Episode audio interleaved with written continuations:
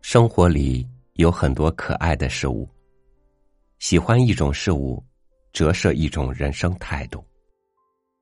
能在平凡的生活里悠然自得的人，必定有一颗火热的内心。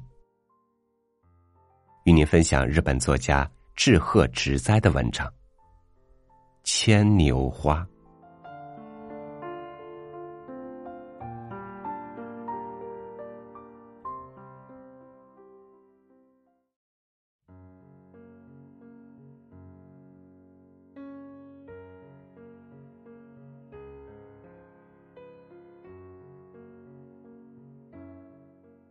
我从十几年前以来，年年都种牵牛花。也因它的叶子可以做治虫伤的药，所以一直没有停止。不但文瑞，就是蜈蚣、黄蜂的伤也很有效。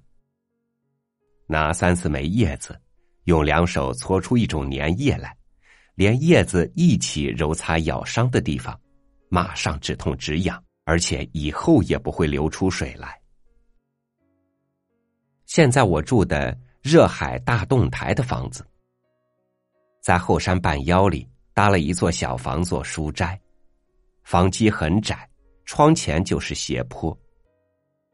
为了安全，筑了一条低低的篱笆，篱下种上一些茶树子，打算让它慢慢长成一道茶树的生篱。但这是几年前的事了，今年又种上了从东京百货公司买来的几种牵牛花籽。快到夏天时，篱上就爬满了藤蔓，有一些相反的漫到地上去了，我便把它拉回到篱笆上。茶籽也到处抽出苗来，可是因牵牛藤长得很茂盛。便照不到阳光了。这个夏天，我家里住满了儿孙，因此有一个多月，我都住在半山腰的书斋里。大概因为年龄关系，早晨五点钟醒来，便再也睡不住了，只好望望外面的风景，等正房里家人起来。我家正房风景就很好。书斋在高处，望出去视野更广。西南方是天成山、大势山、小势山、川奈的犄角和交叠的新岛。与齐川犄角相去不远是立岛，更远有时还可以望见三宅岛。但那只是在极晴朗的天气，一年中几次才能隐约望见罢了。正面。是小小的初岛，那后面是大岛，左岛是真鹅的犄角。再过去可以望见三浦半岛的群山，是极难得的风景区。我以前也住过尾道、松江、我孙子、山科、奈良等风景区，但比较起来，还是这儿最好。每天早晨起来，胡坐在阳台上，一边抽烟，一边看风景，而眼前则看篱笆上的牵牛花。我一向不觉得牵牛花有多美，首先因为爱睡早觉，没有机会看初开的花，见到的大半已被太阳晒得有些蔫儿了，显出憔悴的样子，并不特别喜欢。可是今年夏天。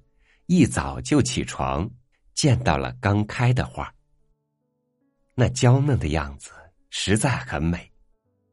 同美人蕉、天竺葵比起来，又显得格外艳丽。牵牛花的生命不过一二小时，看它那娇嫩的神情，不由得想起自己的少年时代。后来想想，在少年时，大概已知道娇嫩的美。可是感受还不深，一到老年，才真正觉得美。听到正房的人声，我便走下坡去，想起给上小学的孙女做压花的材料，摘了几朵琉璃色、大红色或赤豆色的牵牛花，花心向上提在手里，从坡道走下去。忽然，一只飞虻在脸边嗡嗡飞绕。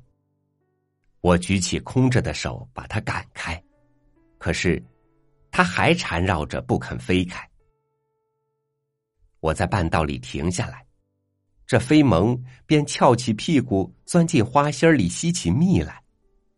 圆圆的花瓣肚子一抽一吸的动着。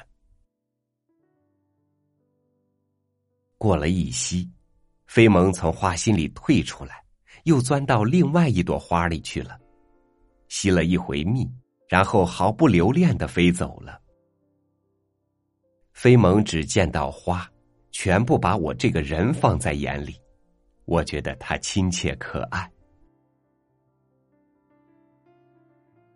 把这事对最小的女孩说了，她听了大感兴趣，马上找出昆虫图鉴来，一起查看这是一种什么蒙，好像叫花蒙。要不就叫花蜂。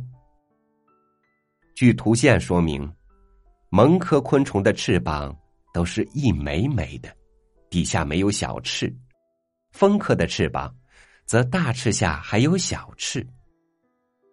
这只追逐牵牛花的虫儿，见到时认为是，就称作蒙吧。到底是蒙是蜂？现在也没搞清。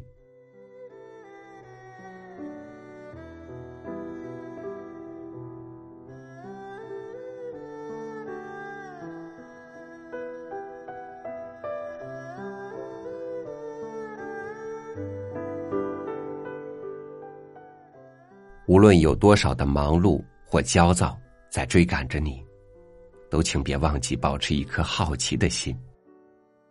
有些生活，不是要去寻找，也不是要去追求，而是要去感知和发现。感谢您收听我的分享，欢迎您关注微信公众号“三六五读书”，收听更多主播音频。我是超宇，明天见。